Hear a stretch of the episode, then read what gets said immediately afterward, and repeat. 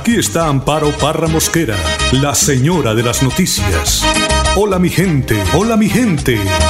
A partir de este momento nos integramos con ustedes, nuestros oyentes, para oír sus opiniones, analizar la actualidad noticiosa, debatir, orientar y proponer hasta lograr que la voz de la comunidad sea escuchada.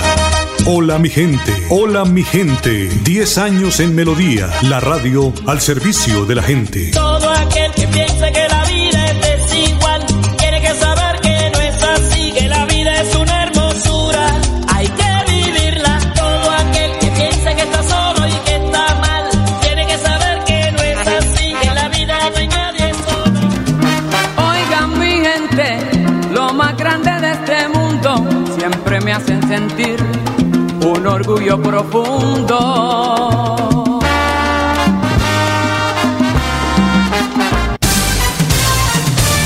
Ahora con ustedes, Amparo Parra Mosquera.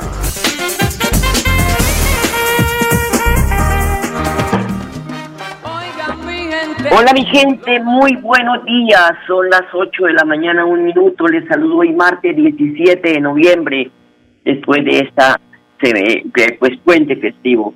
Contarles que cada 17 de noviembre se celebra el Día Mundial del Niño Prematuro, esto con el objetivo de concientizar a la población sobre la situación de aquellos bebés que nacen prematuramente. De acuerdo con la Organización Mundial de la Salud, 15 millones de bebés nacen prematuramente en todo el mundo y más de un millón mueren como resultado. 8 de la mañana, dos minutos. Hoy también es el Día Internacional de la Lucha contra el Cáncer de Pulmón, una enfermedad que puede llegar a ser mortal, afectando tanto a hombres como a mujeres en todo el mundo.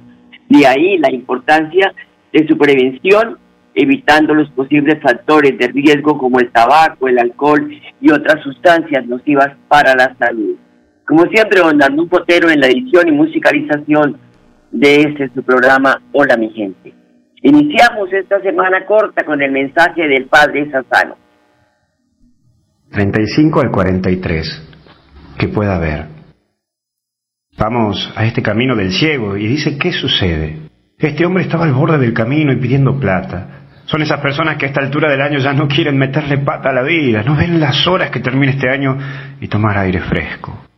Es estar al borde y no caminar, no dirigirse a un rumbo. Vos y yo podemos ser como este ciego, sentirnos hartos de la vida y cansados de caminar y cansados de la gente, a la espera de que otros nos den, pero nosotros ya no generamos nada. Estoy a la espera de lo que otros hagan, de lo que el otro diga, de lo que el otro dé, pero yo no genero. Vos tenés que levantarte y seguir, vos tenés que generar. No esperes que te den. Ponete las pilas y seguí adelante. Deja de estar viendo cómo pasan cosas a tu alrededor y vos solamente estás ahí. Ves pasar la situación, pero no te comprometes ante la situación. Dale, tenés que seguir, tenés que luchar. Pero también está esto, que vea. Jesús lo llama, Él sabe lo que le pasa a esta persona y los que lo rodean a Jesús no le dejan al ciego encontrarse con Jesús. Está loco. Pasaron dos mil años y lo que estamos alrededor de Jesús seguimos produciendo distancia en vez de cercanía. Qué cosa. Cuánta gente está ciega sin poder ver y tirada ahí en el camino esperando que otros les den. Y nosotros que llevamos a Jesús decimos, "Shh, cállese, cállese, no se meta, usted no puede. Jesús le pregunta a él qué quiere, porque Jesús lo manda a llamar. ¿Cuánto respeto y cuánta ternura tiene Jesús? Dios respeta siempre tu libertad. Vos sos libre y nada ni nadie puede quitarte la libertad. Mirá, ni el mismo Dios te rompe tu libertad. Eso tenés que valorarlo mucho. Y la verdad que quien te ama va a respetar mucho tu libertad.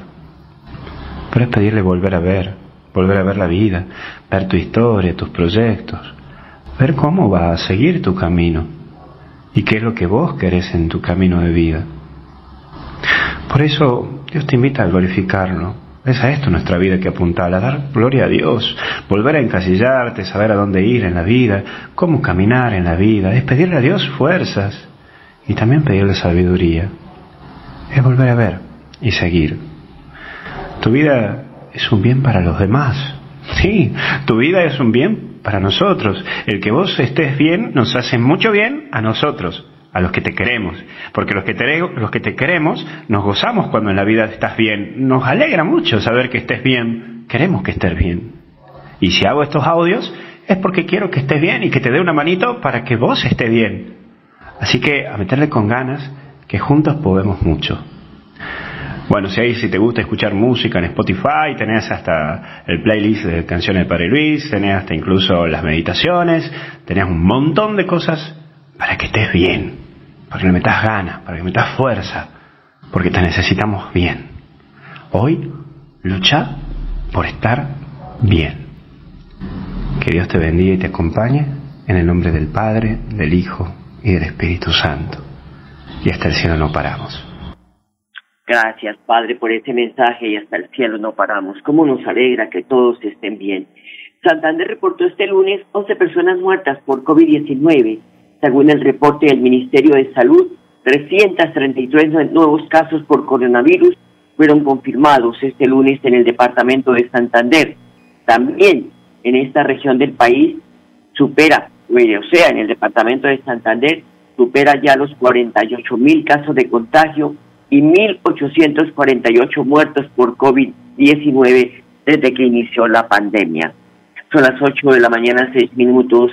La noticia del día pues tiene que ver con los hechos ocurridos en la isla de San Andrés, un muerto y el 98% de la infraestructura afectada es el saldo el saldo parcial de el paso de Yote, de Iota en Providencia al menos una persona muerta y la afectación de cerca del 98% de la isla.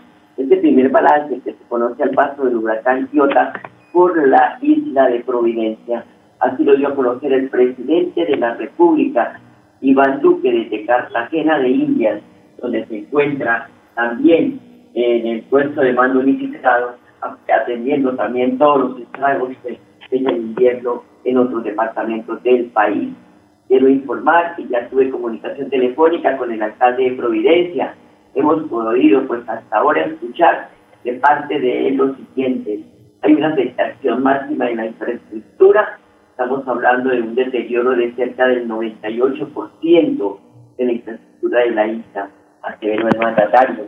Pues la víctima fatal indicó que el parte que nos da parcialmente es que solamente se ha registrado hasta ahora una pérdida de vida humana prestamos nuestra solidaridad a los familiares de personas que pues estaremos por identificar. Agregó que el señor alcalde de Providencia, Norberto Gary Juguet, está con su equipo haciendo una remoción de obstáculos en alguno de las principales vías. Estamos trabajando para poder limpiar la pista de aterrizaje del aeropuerto del Embrujo para una vez las condiciones climáticas lo permitan llegar hasta allá ya salieron dos buques de la Armada Nacional con ayudas para las, las familias damnificadas. Ocho de la mañana, ocho minutos. Y con sede revancha, la selección Colombia buscará un triunfo ante Ecuador en Quito. La selección Colombia saltará esta tarde, cuatro en punto, a la cancha del estadio Rodrigo Paz de, Quito, Ecuador, con la eh, pues imperiosa necesidad de sumar ante un Ecuador diezmado por el COVID, pero que acumula dos victorias consecutivas que la llenan de confianza. Son las 8 de la mañana, 9 minutos. Y según Ana Leonor Rueda, ella es la secretaria de Educación de Bucaramanga, con un aforo del 23% de las instituciones educativas, iniciará en Bucaramanga el año lectivo 2021 de manera semipresencial. Bueno, Bucaramanga ya el pasado lunes entregó oficialmente al Ministerio de Educación Nacional el plan de alternancia para las 47 instituciones educativas oficiales de Bucaramanga. Primero hay que decir que ha sido un proceso en el cual se ha tomado, eh, se ha tenido en cuenta pues a cada una de las instituciones educativas oficiales, a sus consejos directivos, a sus rectores y ahora pues ya lo hemos enviado y la semana entrante directamente con la viceministra estaremos teniendo una sesión particular articular para revisar eh, nuestro planteamiento y pues hacer los ajustes eh, correspondientes. Básicamente un aspecto muy importante, la encuesta de los padres de familia de quienes están dispuestos o no a entregar, a enviar a sus hijos al tema de alternancia a partir de enero de 2021. En segundo lugar, eh, revisar con los rectores pues la población de maestros, o sea, las edades, las comorbilidades para que tengamos claro quiénes pueden estar haciendo atención de manera presencial, quiénes tendrán que seguir definitivamente desde, desde casa y definiendo cada institución educativa de manera autónoma cuál va a ser esa población foco inicial del proceso gradual de regreso a clase a través de la, de la alternancia. O sea, es un proceso conjunto, es de construcción colectiva siguiendo unos lineamientos del ministerio, pero cada uno dándole, digamos, sus propias eh, pautas. Son las 8 de la mañana, 10 minutos. Emergencias ha provocado las lluvias en el área metropolitana de Bucaramanga durante 15 horas. Las lluvias han generado encharcamientos en vías, impidiendo la movilidad vehicular en algunas zonas del área metropolitana, como es el caso que se presenta en el puente Provenza, donde hay dificultades de movilidad vehicular.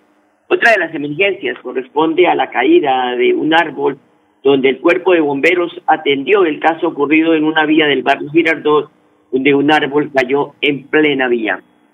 Así las cosas, conductores deben tener precaución en vías como Bucaramanga, Girón y Florida Blanca, pie de cuesta, donde hay restricción de paso vehicular por dificultades en la vía. 8 de la mañana, 11 minutos. Voy a la pausa, ya regresamos.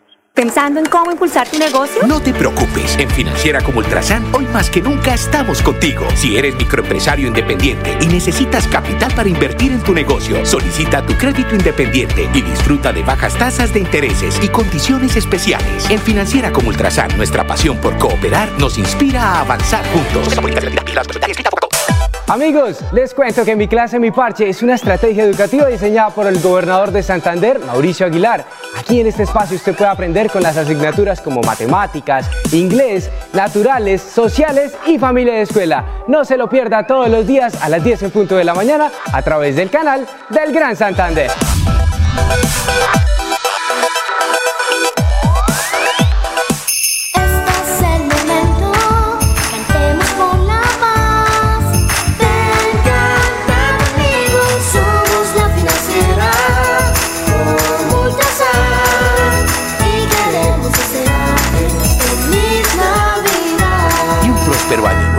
2021.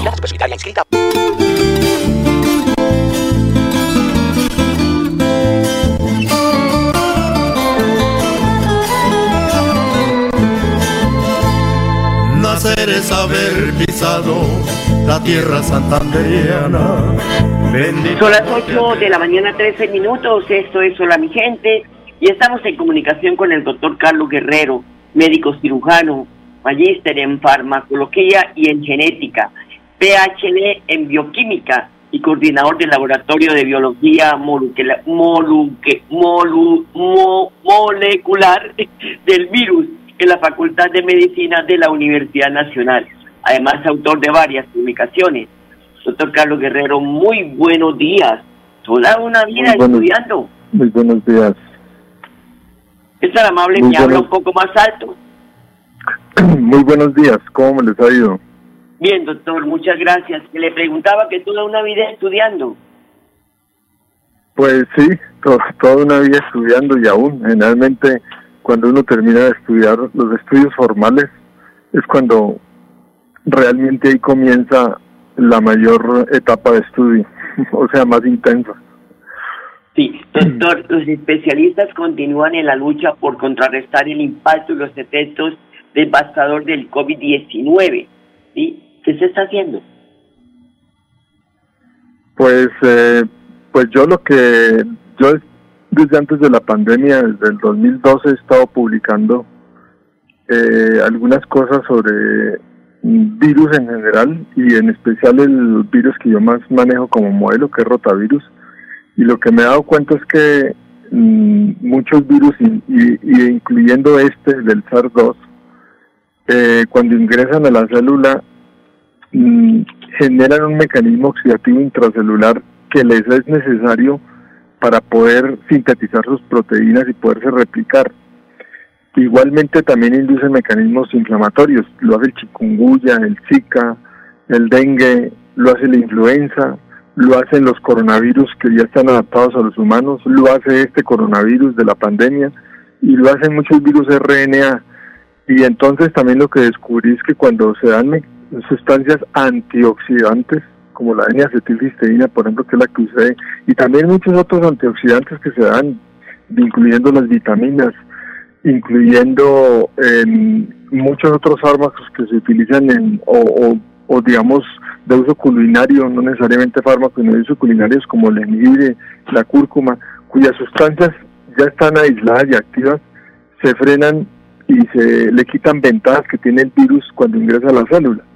Entonces yo lo que pienso es que en esta pandemia lo que ha habido es, eh, digamos, una desinformación en, en no tratarse a tiempo cuando comienzan los síntomas, sino que dejan pasar el tiempo hasta que llegan a UCI, lo cual me parece un desastre de manejo en la pandemia en ese sentido. Sí, hay familias que dicen, eh, no, no vaya a la clínica, no se vaya a meter porque lo meten en una, cuida, en una unidad de cuidados intensivos y luego sale muerto. Esos son los comentarios que hay del común. Pero doctor, usted hablaba de rotavirus. ¿Qué diferencia hay entre la influenza y la, el COVID-19? Las personas confunden muchos de estos síntomas. Sí, lo que pasa es que, eh, digamos, los virus pues tienen una clasificación y tienen diferentes nombres de acuerdo a su estructura, de acuerdo a su genoma, de acuerdo a muchas cosas, pero digamos, hay, hay un grupo de virus que, que tienen eh, las mismas características cuando ingresan a la célula.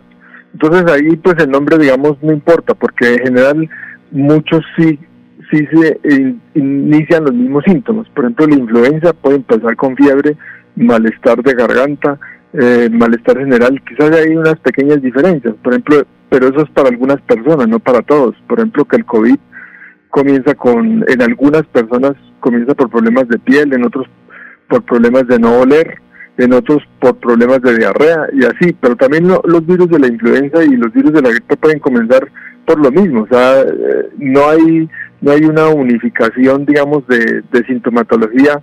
El virus, los virus más bien producen diferentes síntomas, depende más de la persona que del mismo virus. Es decir, todos los virus en una persona no producen lo mismo.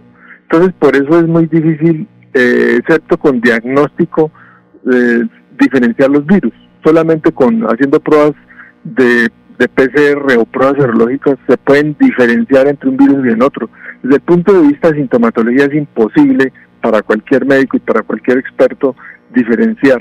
Eh, generalmente uno más lo diferencia más por eh, por qué virus está de pandemia, pero en ese momento, es decir, eh, un ejemplo, si ahí eh, estamos en época de lluvia y hay influenza, entonces ya se sabe que muchos individuos están siendo afectados por influenza, entonces lo único que permite, pero en la práctica no se puede diferenciar un virus de otro, en, clínicamente. Eh, doctor, ¿me permite? Voy a una pausa y ya regresamos. Listo. Gracias. Con acceso a agua potable, Santander se levanta y crece. Plan Agua Vida. Un pacto por el bienestar y nuestra calidad de vida. Plan Agua Vida. Siempre Santander. Gobernación de Santander. ¿Por qué tan alegre? Porque desde que tengo mi compra de cartera de financiera como Ultrasan, vivo la vida sin preocupaciones. ¿Qué? Sí, vivo tranquilo con las tasas especiales y sus excelentes plazos de pagos. Por fin encontré el alivio que tanto necesitaba. No esperes más. Solicítala ya. Sujeto a políticas de la entidad. Vigilada Supersolidaria inscrita a Focacop. Ahora con ustedes, Amparo Parra Mosquera. 8 de la mañana, 19 minutos. En Hola, mi gente, estamos conversando con el doctor Carlos Guerrero, que decía que es médico cirujano, magíster en farmacología y en genética, PhD en bioquímica y coordinador del laboratorio de biología molecular del virus en la Facultad de Medicina de la Universidad Nacional. Doctor, ¿por qué el argumento que el uso del tapabocas, el distanciamiento social y el lavado de manos se debe sumar al consumo de antioxidantes impiden esto que el virus se multiplique dentro de las células? Sí, en general muchos virus, muchos virus de los clásicos que nos afectan las vías respiratorias hacen eso. Cuando ingresan a las células generan mecanismos oxidativos.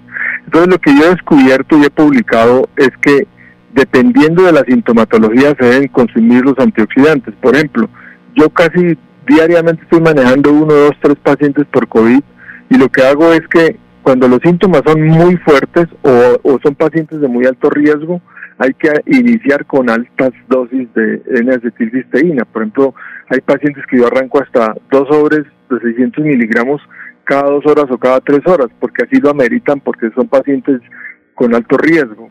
Pero en cambio, aquellos que tienen síntomas medianos, pues eh, basta con uno o dos sobres cada seis horas o cada cuatro.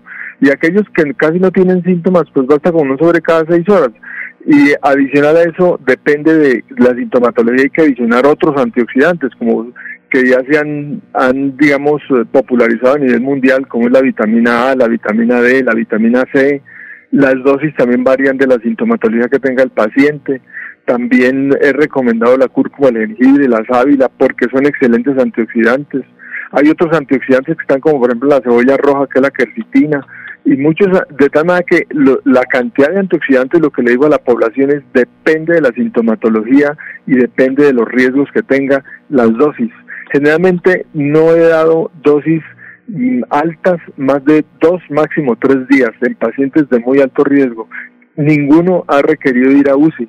Generalmente todos son pacientes que se manejan aún con dificultad respiratoria, aún con niveles de saturación de oxígeno cercanos a 90 o, que están muy por debajito de 90, o sea, 89, 88.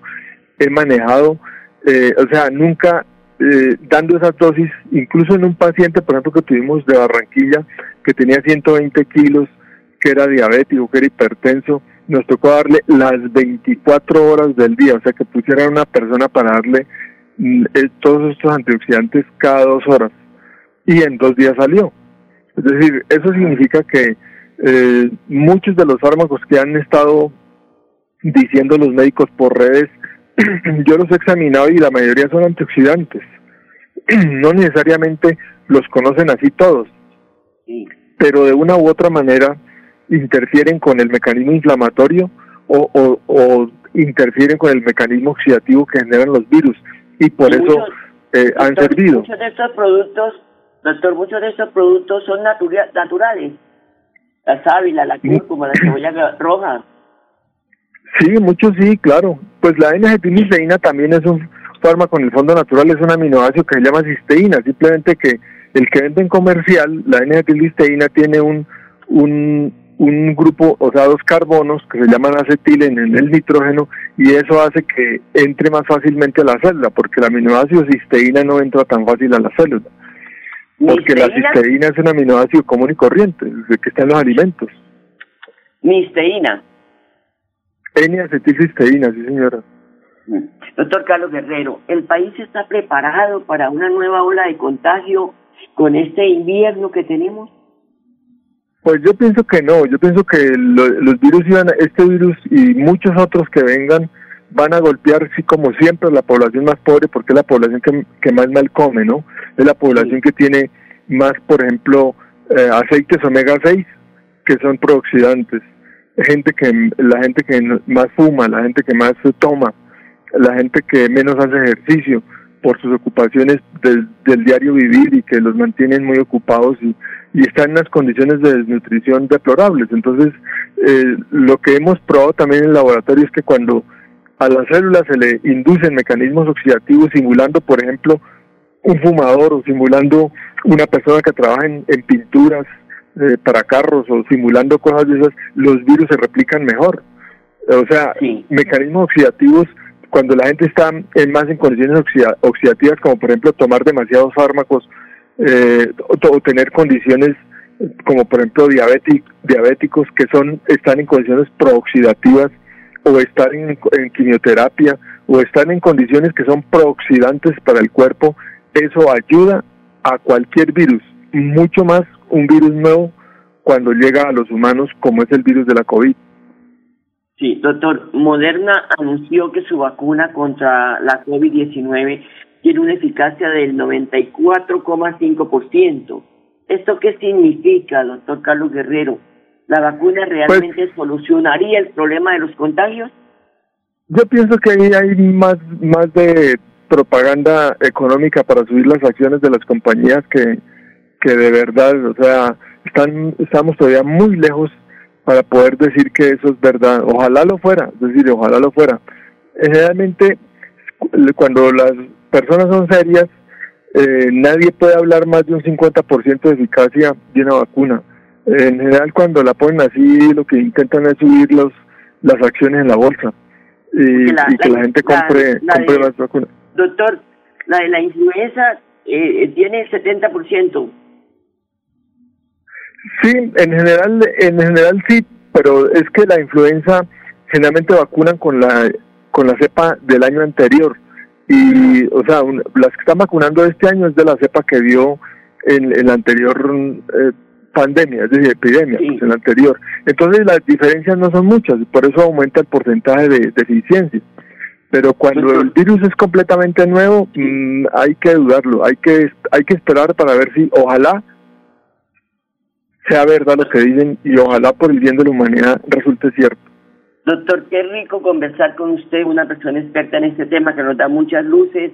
Conclusiones de esta entrevista, los antioxidantes importantes en el manejo preventivo de las situaciones virales y del coronavirus. ¿Qué alimentos podemos consumir que tengan estos componentes?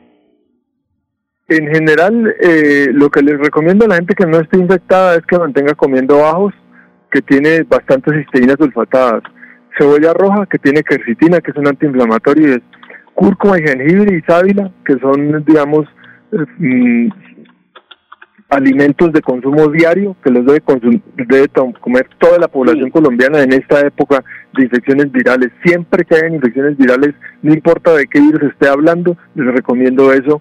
Y aquellos que tienen riesgo por su trabajo, por su estrés, porque, porque el estrés psicológico también produce eh, un mecanismo oxidativo, les recomiendo un sobre diario de N-acetilcisteína o al menos cada tercer día.